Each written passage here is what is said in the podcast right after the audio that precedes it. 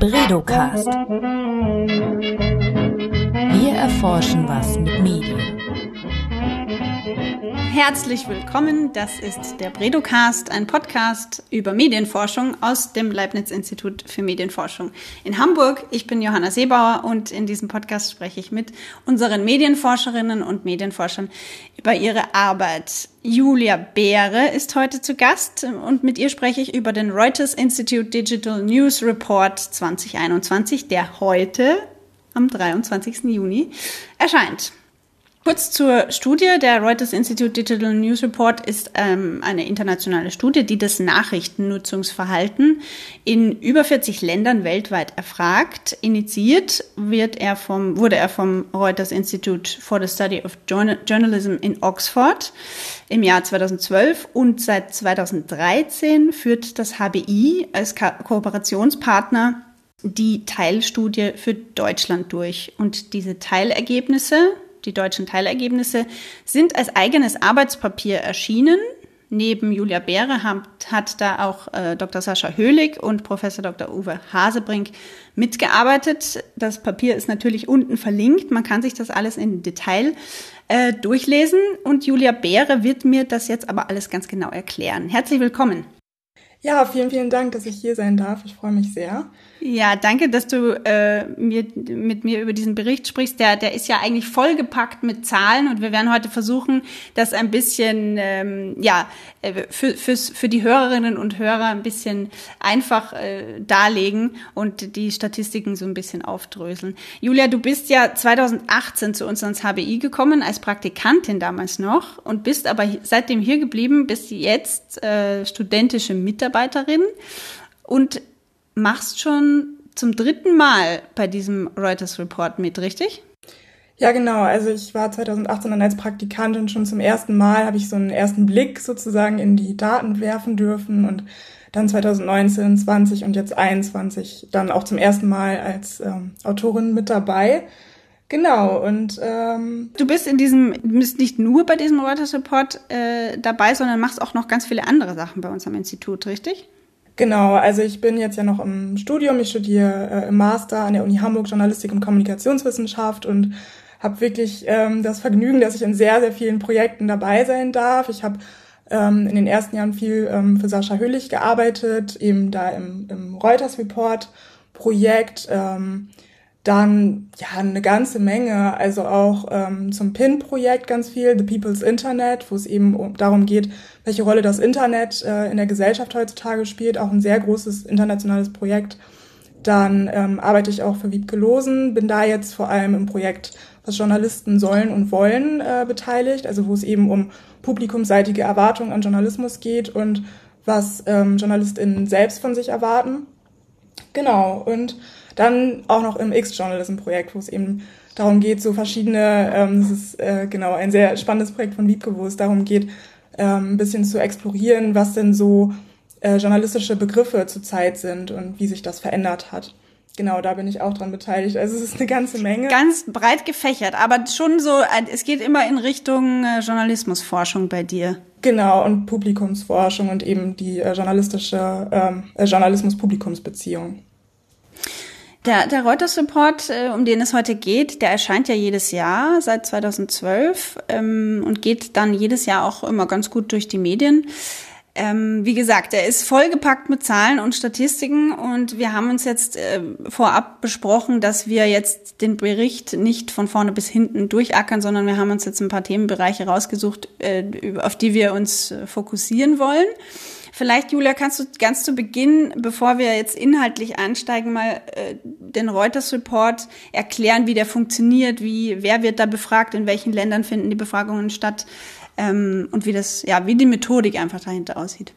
Ja, sehr gerne. Also jetzt in diesem Jahr sind wieder ein paar neue Länder dazugekommen, darunter zum Beispiel Indien, äh, Kolumbien oder Peru. Und insgesamt sind es jetzt in diesem Jahr 46 Länder aus über sechs Kontinenten, die da beteiligt sind. Wir machen eben die deutsche Teilstudie und ähm, was da nochmal ganz wichtig zu wissen ist, ist, dass es eben eine Online-Studie ist, also ein, äh, die Stichprobe basiert auf einem Online-Access-Panel. Das heißt, die Befragung wird eben online durchgeführt und ähm, damit ist die ähm, Studie repräsentativ für Internetnutzende. Also jetzt nicht für die Gesamtbevölkerung, sondern eben für alle, die über einen Internetzugang verfügen. Und das mhm. sind jetzt in Deutschland ungefähr 96 Prozent und eben ähm, ab 18 Jahren, also Erwachsene.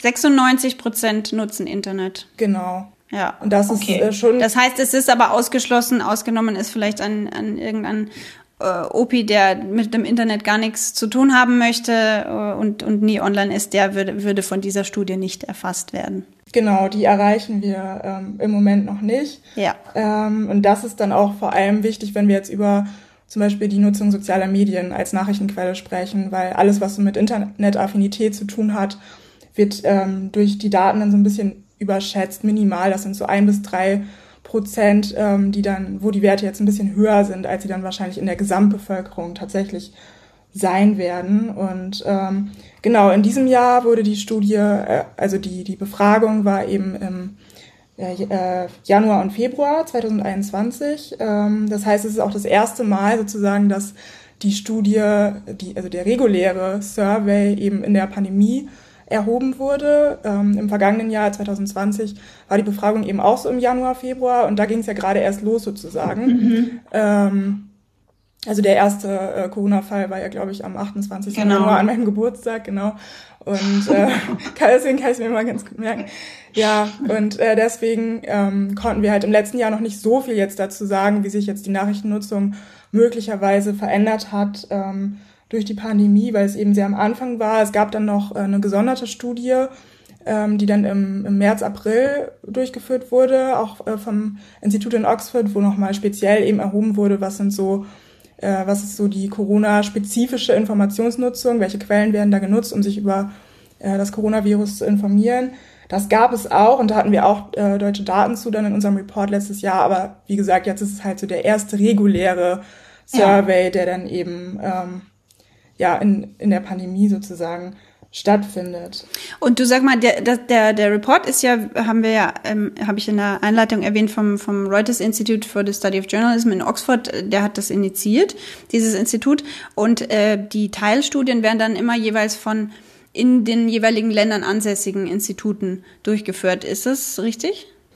Genau, also in Deutschland also so hat es ähm, eben das Umfrageinstitut YouGov ähm, gemacht und wir werten dann die Daten, also wir bekommen dann die Daten, die deutschen Daten und werten diese eben aus und haben dann natürlich auch die Möglichkeit, da vertiefende ähm, Analysen mit durchzuführen. Aber der Report, den wir jetzt ja immer rausbringen, ist ja relativ deskriptiv sozusagen. Also da geht es dann erstmal darum, so allgemeine Trends ähm, zu finden auf der Gesamtebene und dann eben auch nach Altersgruppen differenziert. Aber genau, das ist schon so, dass dann ähm, jedes Land sozusagen dann für die eigenen Daten am Ende verantwortlich ist und dann eben auch so einen kleinen Bericht dann am Ende in diesem Gesamtreport sozusagen liefert. Und ähm, ja, aber die, die vergleichende Forschung sozusagen zwischen den verschiedenen Ländern, die machen dann auch vor allem die ähm, Kollegen und Kolleginnen in Oxford.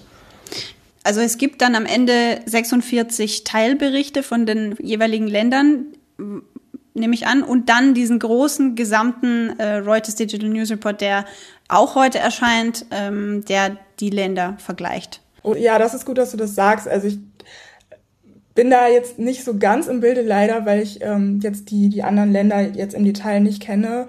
Also ich glaube, es gibt nicht in jedem Land so einen detaillierten Bericht, wie wir okay. das machen. Mhm. Also wir sind da einer der wenigen, ähm, die dann noch einen zusätzlichen Bericht da rausbringen. Ja, das gucken wir nochmal nach. Wir verlinken auf jeden Fall den, äh, den, den äh, globalen Reuters-Report sowie unsere deutsche Teilstudie, um die es ja heute in diesem Podcast geht. Ähm, vielleicht gleich zu Anfang eine äh, einfache Frage. Was sind denn die beliebtesten Medien der Deutschen? Was hat dieser Bericht, eure, eure Studie daraus gefunden? Ja, das ähm, lässt sich tatsächlich ganz einfach beantworten, weil. Das ist lustig. Normalerweise sagen Forscher immer, das ist ganz schwierig zu sagen. Das muss man, da muss man gucken, das geht, das kommt drauf an und so weiter. Das freut mich jetzt, dass du das sagst, dass das einfach zu beantworten ist. Also schieß los. Also wir sehen äh, zumindest ähm, im Moment noch klar, dass das lineare Fernsehen, also das klassische Programmfernsehen für Nachrichten noch eine sehr, sehr große Rolle spielt in Deutschland. Ähm, in diesem Jahr sagen fast 70 Prozent der Befragten, dass sie mindestens einmal pro Woche eben Fernsehnachrichten konsumieren. Äh, mittlerweile ist das Internet ähm, gleich auf, also es sind genauso viele Menschen, die auch sagen, sie informieren sich mittlerweile im Internet über aktuelle Ereignisse, sei es jetzt auf lokaler Ebene oder eben äh, überregional oder sogar international. Ähm, genau, also das ist schon eine ganz klare Tendenz und ähm, Print, also Zeitungen und Zeitschriften spielen längst nicht so eine große Rolle, aber das ist ja eigentlich mittlerweile auch bekannt, dass da eben leider ja seit Jahrzehnten die Reichweiten stark sinken. Ähm, Radio nutzen etwa so 40 Prozent der Befragten mindestens einmal in der Woche, um eben ja Nachrichten zu erhalten und ähm, ansonsten, was jetzt das Internet angeht, ähm, das ist ja auch das, was immer sehr, sehr interessant ist. Ähm, weil, wie gesagt, es spielt mittlerweile auch schon eine sehr, sehr große Rolle. Und da ist es so, dass mittlerweile am ehesten die Menschen mit sozialen Medien da ähm, über, äh, mit Nachrichten in Kontakt kommen. Ähm, und also es ist so mittlerweile fast schon jeder dritte oder jede dritte Person. Ähm, mhm. Und ähm, was so die wichtigste Quelle ist, das fragen wir auch immer mit ab. Also das eine ist eben die ähm, wöchentliche Nutzung, sozusagen mhm. die regelmäßige Nutzung. Und dann fragen wir auch immer, was ist denn so die wichtigste Quelle, über die äh, man sich dann ähm, über Nachrichten informiert. Und da ist auch das Fernsehen, also das lineare klassische Fernsehen noch ähm, am weitesten verbreitet. Ähm, und dann folgt eben auch das Internet. Also da spiegelt sich dann eben die gleiche Tendenz sozusagen wieder. Und ähm, bei den Jüngeren, also bei den 18- bis 24-Jährigen, sehen wir aber schon ganz klar, dass ähm, da das Internet eine deutlich größere ja. Rolle spielt, ähm, was so das wichtigste Medium sozusagen angeht. Und ähm, hier dann eben auch soziale Medien. Also da ist es jetzt fast jede vierte Person, die ähm, oder genau jede vierte Person, die eben soziale Medien als ihre wichtigste Nachrichtenquelle ansieht. Ähm, Genau, und ansonsten so online spielt neben sozialen Medien ähm, auch dann vor allem Nachrichtenmagazine eine Rolle. Ähm, und dann kommen Zeitungen und zum Schluss dann eben Rundfunkangebote äh, online. Aber trotzdem überraschend fand ich, dass, äh, dass das Fernsehen noch so stark vertreten ist. Wird nicht schon seit Jahren dass der Tod des linearen Fernsehens vorausgesagt und irgendwie die, die Tagesschau hat eine, ein Durchschnittsalter der Zuseher von 60 plus und so weiter. Es überrascht mich jetzt, dass, ähm, dass es dann dennoch äh, so eine große Rolle spielt für, für die äh, Nutzenden. Ähm, hast du die Zahlen noch im Kopf oder ungefähr, wie das in den letzten Jahren war? Ist es gleich geblieben, das Interesse am Fernsehen, oder ist es gestiegen oder gesunken?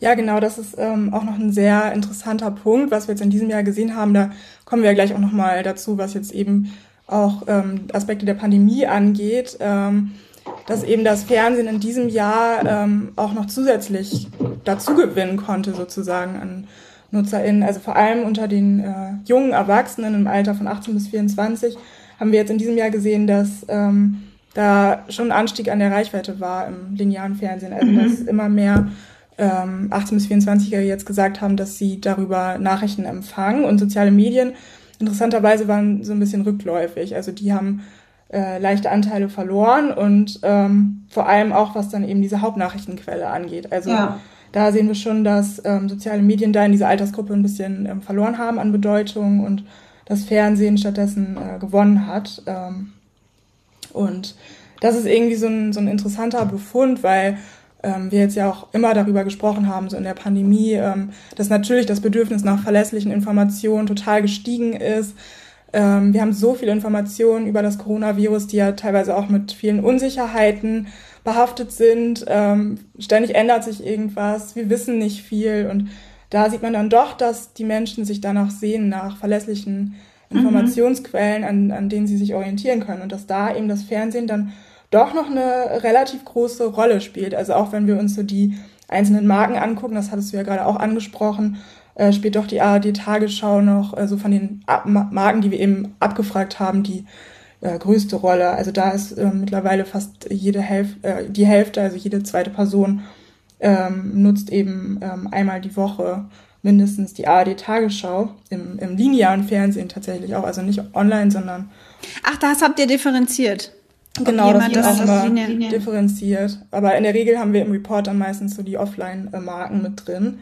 Weil ja. das eben, ja, da sieht man eben, dass doch die Nachrichtennutzung in Deutschland noch sehr traditionell ist. Und ja, das ist echt, also was die, was jetzt die, die Nachrichtennutzung in der Pandemie angeht, da muss ich auch sagen, dass ich das bei mir selber bemerkt habe, dass ich, als äh, Coronavirus sich in Deutschland ausgebreitet hat, zu Beginn habe ich auch plötzlich angefangen, immer die Abendnachrichten zu gucken, äh, um 7 Uhr oder 8 Uhr. Ähm, was ich davor eigentlich eher nicht gemacht habe. Da habe ich eher online irgendwie die News gelesen, aber dass ich mich abends vor den Fernseher setze und die Tagesschau gucke, das habe ich nicht gemacht. Aber irgendwie durch diese Bedrohungssituation hatte ich dann das Bedürfnis, das zu tun. Ich weiß, äh, ich, ich, ich habe mir das für mich selber dann so erklärt, dass es ähm, auch etwa einen beruhigenden Effekt hat auf mich, wenn da jemand aus dem Fernseher zu mir spricht äh, und irgendwie so eine Ruhe ausstrahlt. Also vielleicht ist das auch einfach was Psychologisches. Ich habe keine Ahnung. Natürlich hat es auch damit zu tun, dass ich verlässliche Informationen will, aber die könnte ich ja auch theoretisch ähm, äh, online in äh, weiß nicht, Spiegel lesen oder Süddeutsche oder Tagesschau online und so weiter. Ähm, ja, fand ich total interessant. Aber es spiegelt sich offensichtlich auch in euren Daten wieder, dass die Pandemie da einiges verrückt hat. Lass uns doch da gleich den, unseren ersten großen Themenblock anschneiden, nämlich das, die, die Pandemie. Du hast es ja schon erwähnt, dass, dass das erste Jahr war, dass die Pandemie abgedeckt hat in eurer Befragung. Ähm, inwiefern hat sich die Nachrichtennutzung geändert im Vergleich mit den vorangegangenen Jahren? Ja, also ähm, wie gesagt, vor allem eben das Fernsehen hat jetzt, sehen wir, spielt schon eine größere Rolle. Ähm, wir müssen natürlich auch immer so ein bisschen aufpassen, weil es jetzt das erste Jahr ist, ähm, hoffentlich dann auch das letzte, was jetzt oh, äh, ja. eben in der Pandemie, ähm, wo wir jetzt äh, unsere Befragung in der Pandemie haben. Und ähm, wir haben, wie gesagt, auch letztes Jahr dann ja diesen ähm, gesonderten Report gehabt, ähm, speziell zu Corona. Und da hat sich das auch schon ein bisschen abgezeichnet, dass eben das Fernsehen da eine leicht ähm, größere Rolle spielt, also dass wir da leicht ähm, gestiegenere äh, Reichweiten verzeichnen konnten. Ähm, ansonsten, was natürlich auch sicherlich eine Rolle spielt, also wir, wir können jetzt ja keine Kausalschlüsse ziehen so wirklich, sondern wir haben ja nur die Daten und sehen, okay, da ist jetzt so ein paar Prozentpunkte was gestiegen oder gefallen und müssen dann irgendwie, können dann überlegen, ja, woran könnte es liegen. Ähm, aber was wir halt auch sehen, ist, dass ähm, Print und, und Radio auch weiter gesunken ist. Und das ist aber schon seit Jahren auch so. Deswegen wissen wir jetzt ja natürlich nicht, ob das äh, speziell von Corona herkommt oder dadurch vielleicht noch verstärkt wurde. Aber was natürlich eine ähm, plausible Erklärung wäre, ist, was du auch eben meintest, dass die Menschen einfach viel mehr zu Hause sind natürlich, deutlich weniger mobil sind und der Arbeitsalltag hat sich extrem verändert jetzt während der Pandemie und die Menschen sind deswegen wahrscheinlich weniger Auto gefahren, haben deswegen weniger Radio gehört im Auto ah, und da sind da dann vielleicht ja. weniger mit Radionachrichten in Kontakt gekommen oder beziehungsweise seltener und ähm, das gleiche gilt halt eben für Printerzeugnisse. Also ja, dieses klassische. Wo man in der U-Bahn dann Zeitung liest. Und genau, so. dieses klassische ähm, Pendeln ähm, zur, zur Arbeit, äh, Zug, dass man dann sich vielleicht am Bahnhof noch eben eine Zeitung oder eine Zeitschrift kauft. Das fällt vielleicht dann auch bei vielen Menschen weg. Und das wäre halt eine plausible Erklärung, aber da müssen wir natürlich dann äh, in den nächsten Jahren weiter gucken, wie, wie die Entwicklung ist und ob es dann wirklich auch auf Corona ähm, möglicherweise zurückzuführen ist oder eben nicht. Ähm, was man letztlich auch nicht vergessen darf, das ist aber jetzt nicht Corona-spezifisch, sondern generell, dass ähm, nach wie vor sehr, sehr viele verschiedene Quellen in der Kombination genutzt werden. Also es ist nie so, dass jetzt nur eine einzige Quelle genutzt wird, um sich zu informieren. Also die meisten Deutschen haben schon ein sehr vielfältiges Nachrichtenrepertoire und ähm, zum Beispiel, außer jetzt bei den 18- bis 24-Jährigen, da sieht man eben, dass ähm, die meisten da eben ausschließlich das Internet nutzen für Nachrichten, aber auch das ist ja jetzt keine so äh, Sorge, äh, so eine Aussage, wo man sich jetzt Sorgen machen muss auf den ersten Blick, weil da ja auch sehr, sehr viele verschiedene Informationsquellen zur Verfügung stehen. Ähm, und ähm, was eben soziale Medien angeht, sind es nur vier Prozent der, ähm, der Befragten, die ausschließlich soziale Medien mhm. als Nachrichtenquelle mhm. nutzen. Bei den 18- bis 24-Jährigen sind es etwas mehr, aber es ist eben nur ein Bruchteil. Und das ist auch das, was wir jetzt in diesem Jahr wieder gesehen haben. Also da hat sich jetzt nicht ähm, so wahnsinnig viel verändert. Auch hier dann interessant, dass da dann auch das Fernsehen wieder an Bedeutung gewonnen hat. Also dass da eben auch deutlich mehr Menschen waren, die gesagt haben, dass sie das Fernsehen als einzige Nachrichtenquelle nutzen unter den 18- bis 24-Jährigen. Das ist jetzt fast oder sogar gleich auf mit sozialen Medien. Also der Anteil, die nur sich über soziale Medien oder nur übers lineare Fernsehen informieren, die sind sogar jetzt gleich in dieser Altersgruppe. Also das ist also kein Grund zur Sorge. The kids are alright. Kein Grund zur Sorge. ähm, es verändert sich immer was natürlich in der Nachrichtennutzung und das wird auch so bleiben. Also ich glaube schon, dass es in der Tendenz so sein wird, dass das Internet ähm, weiter dazugewinnen wird, wobei wir jetzt da auch in diesem Jahr gesehen haben, dass so der Abstand äh, zwischen Fernsehen und Internet, also was du ja gerade auch sagtest, es wird ja oft so gesagt, okay, das Fernsehen wird immer wichtiger, äh, immer unwichtiger und das Internet wird immer wichtiger, so rum.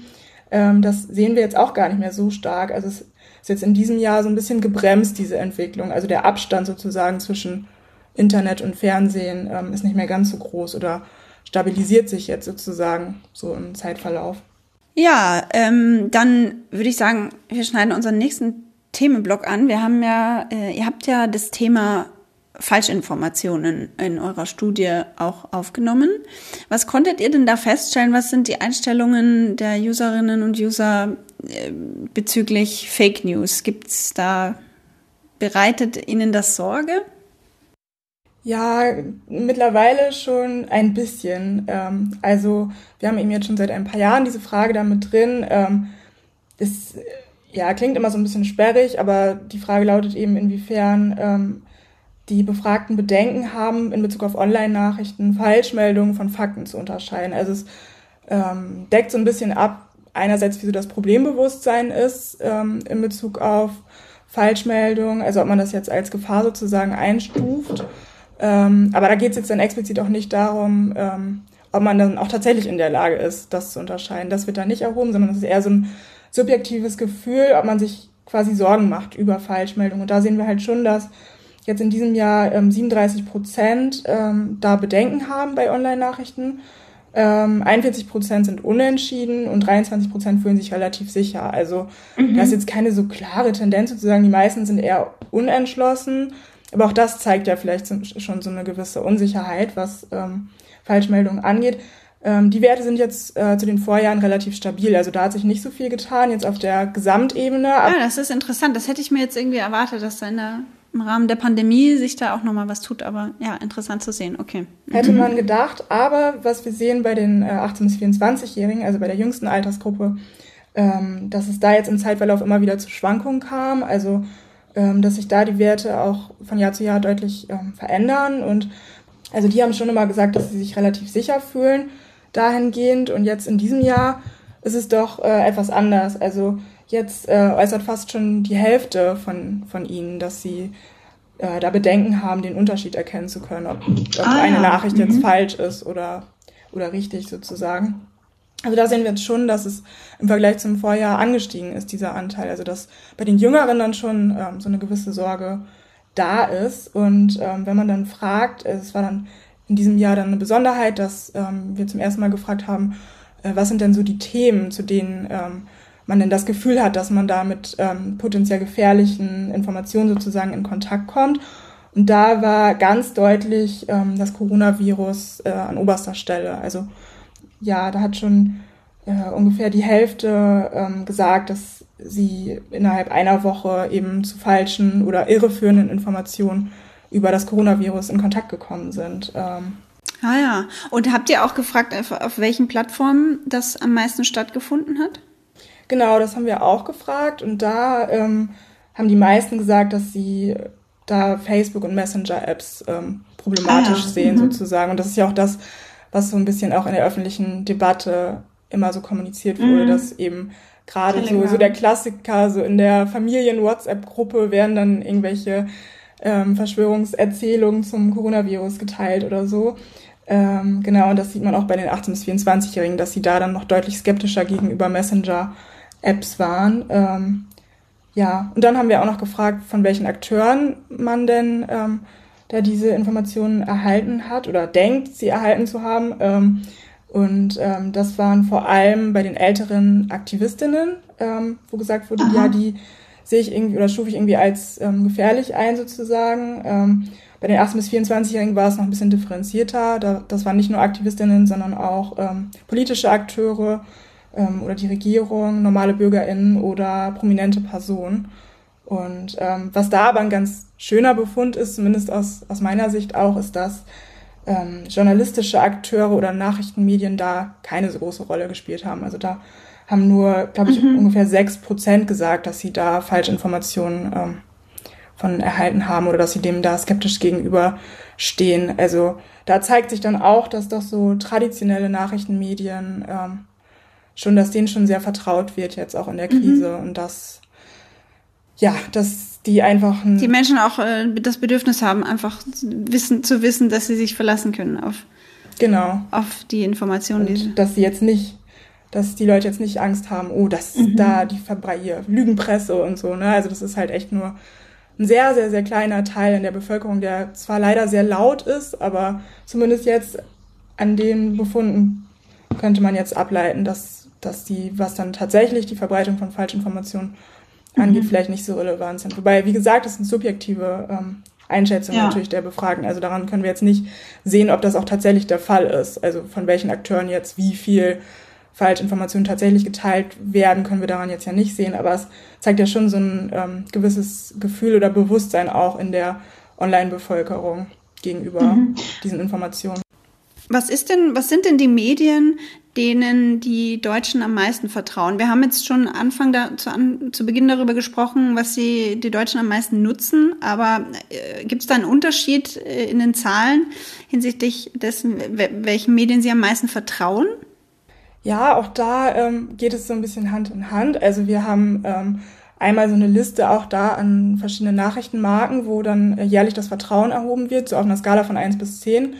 Ähm, und da ist schon seit Jahren es so, dass eben die ähm, öffentlich-rechtlichen Nachrichtenmarken ganz oben sind, also ARD Tagesschau, ZDF heute, denen wird ähm, am meisten Vertrauen sozusagen entgegengebracht. Ähm, danach kommen auch schon Regional- und Lokaltageszeitungen und die spielen ja auch bei der ähm, allgemeinen Nachrichtennutzung auch eine sehr große Rolle. Das darf man auch nicht vergessen. Also ich habe vorhin ja erzählt, dass Print. Regionalzeitungen hast du gesagt? Regionalzeitungen, genau. Das, also Print ja, ist natürlich rückläufig, aber ähm, wenn, dann werden schon am ehesten auch so Regional- und Lokaltageszeitungen genutzt. Ähm, genau, und denen wird auch hohes Vertrauen entgegengebracht. Wohingegen jetzt so der Klassiker, ne, die Bildzeitung, die ist immer ganz, ganz am Schlusslicht sozusagen, denen wird am wenigsten vertraut.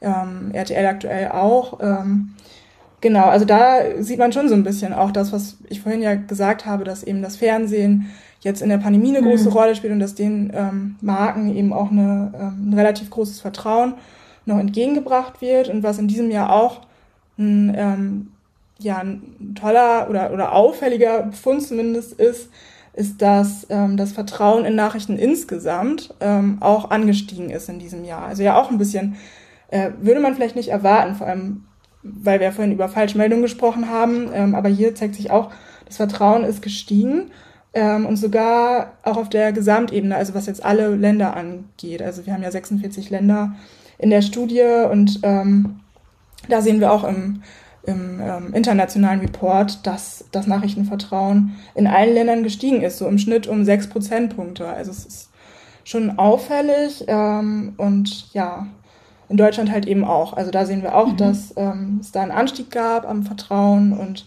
besonders sogar in der jüngsten Altersgruppe. Also ja, das wollte ich gerade fragen, ob, ob ihr da Unterschiede wahrnehmen konntet, was das Alter betrifft. Ja, also es gab einen Anstieg in allen Altersgruppen sogar und eben in der jüngsten am meisten. Und auch, ähm, wenn man dann fragt, so das Vertrauen in Nachrichten, die man selbst nutzt. Also das eine ist ja eher so dieses Nachrichten allgemein, das ist ja eher so ein, ja, fast schon so so ein heuristisches Bild oder so, also so eine, so eine eher allgemeine Vorstellung, was sind denn eigentlich die Nachrichten? Das wissen wir natürlich ja nicht, was die Menschen darunter verstehen, aber es ist eher so, ähm, so ein Bild von den Nachrichten allgemein. Da sehen wir eben, da ist das Vertrauen gestiegen. Und wenn man dann nochmal konkreter fragt, äh, in Bezug auf die Nachrichten, die man auch selbst nutzt, da ist das Vertrauen auch leicht gestiegen. Nicht ganz so stark wie beim allgemeinen Vertrauen, aber auch relativ stark. Äh, also, ja, was heißt relativ stark? Aber ein leichter Anstieg, sagen wir mal so. Ähm, und das ist auf jeden Fall eine Tendenz und ähm, zeigt halt dann auch wieder, dass eben jetzt in der Corona-Pandemie oder könnte man jetzt, ne, könnte man jetzt ähm, interpretieren, dass da eben das Bedürfnis nach verlässlichen Informationen sehr groß ist und dass ähm, sozusagen die, äh, die Online-Bevölkerung auch wertschätzt, eben, dass die Medien ja eine Orientierungsleistung erfüllen. Und ähm, ja, was, was wir da aber dann noch kurz erwähnen müssen, ist, dass ähm, Wir haben dann noch äh, das Vertrauen in Nachrichten in sozialen Medien mit abgefragt und in Suchmaschinen.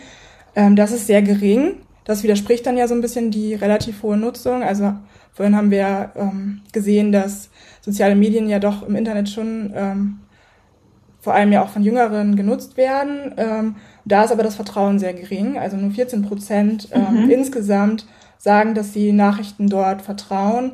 Äh, bei Suchmaschinen sind sich die meisten eher unsicher sozusagen. Ist ja auch, also da kann man ja auch sämtliche Nachrichten sozusagen empfangen.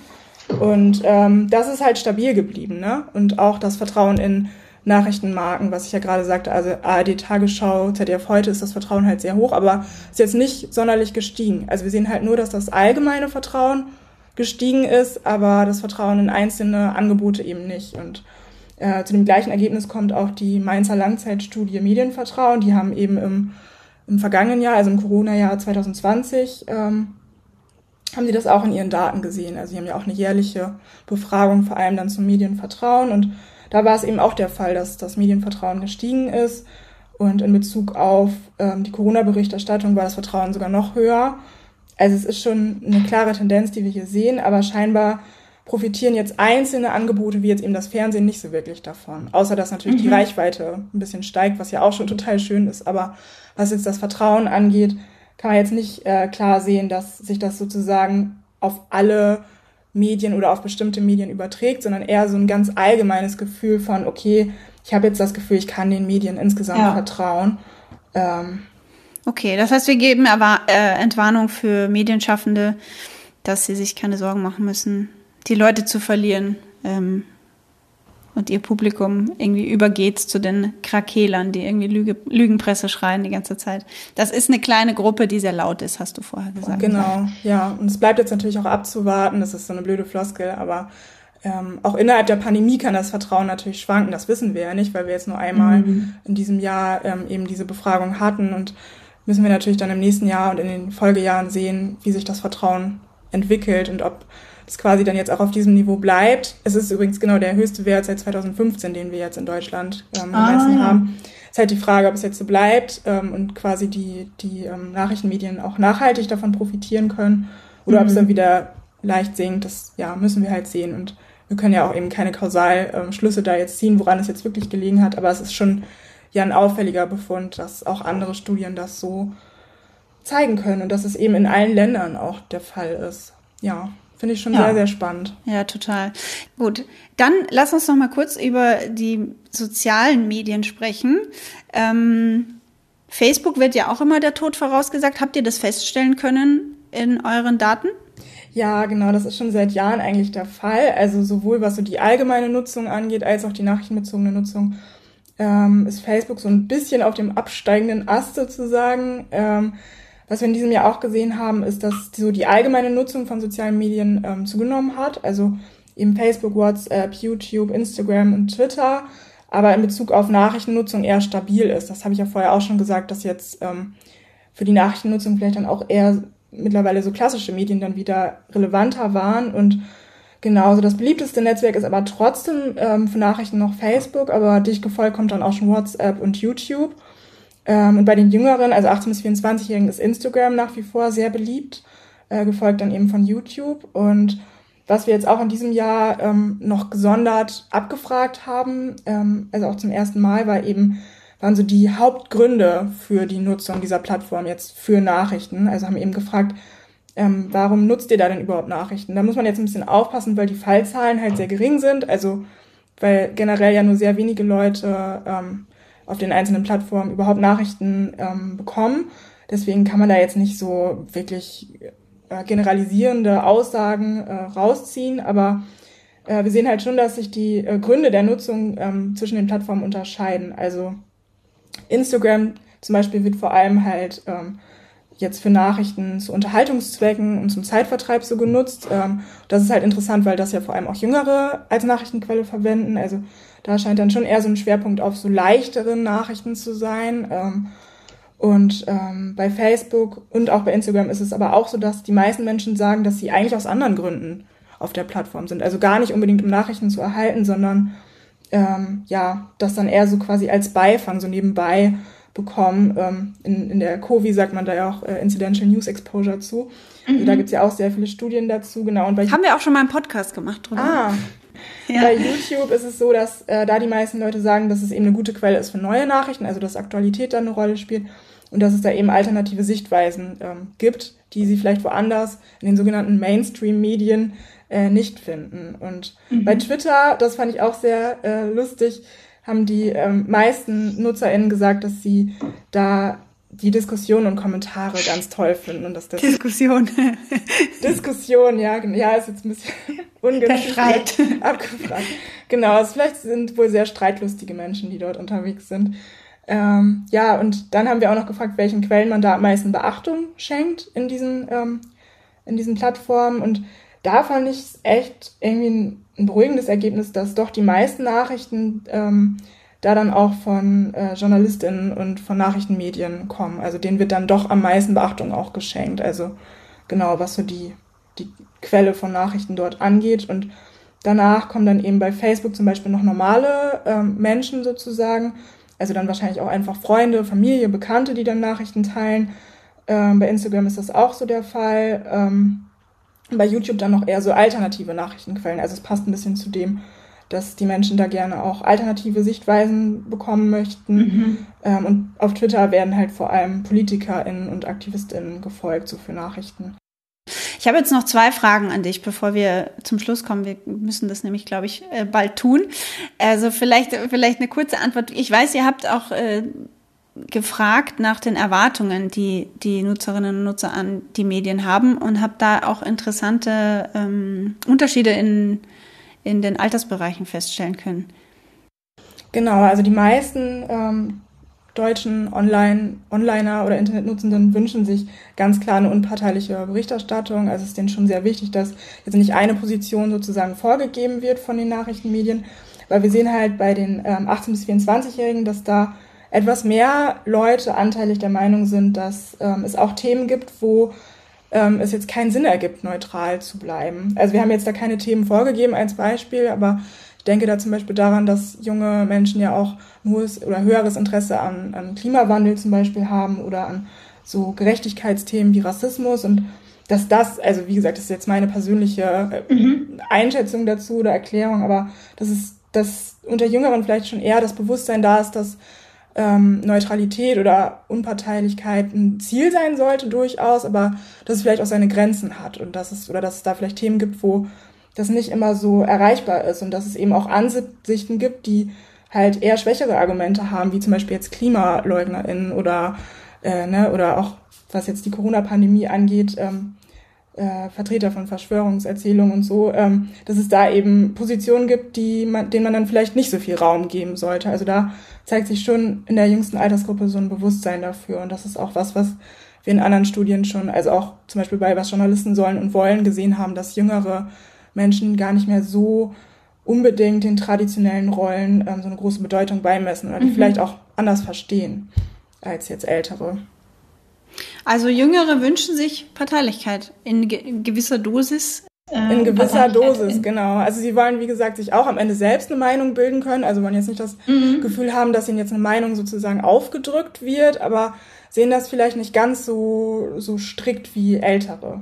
Das ja, ist zumindest das, was man jetzt mhm. daraus lesen kann. Also sind ja jetzt nur drei kurze Fragen sozusagen gewesen in dem ähm, Fragebogen dazu. Und aber es ist auf jeden Fall eine interessante Tendenz, die sich da abzeichnet und die man vielleicht dann auch qualitativ nochmal untersuchen könnte. Und, und war das eine Frage, habt ihr die in den letzten Jahren auch schon abgefragt oder ist die neu gewesen? Genau, die war jetzt dieses Jahr neu. Also wir haben okay, ja immer ein ja. paar Fragen, die wirklich jährlich kommen, eben zu den Nachrichtenquellen, ähm, zum Vertrauen, das ist jedes Jahr da und dann haben wir immer auch Schwerpunkte und das war jetzt eben ein mhm. Schwerpunkt, wo es eben um die uh, Unparteilichkeit ging in der Berichterstattung. Ähm, dann komme ich zu meiner letzten Frage, Julia.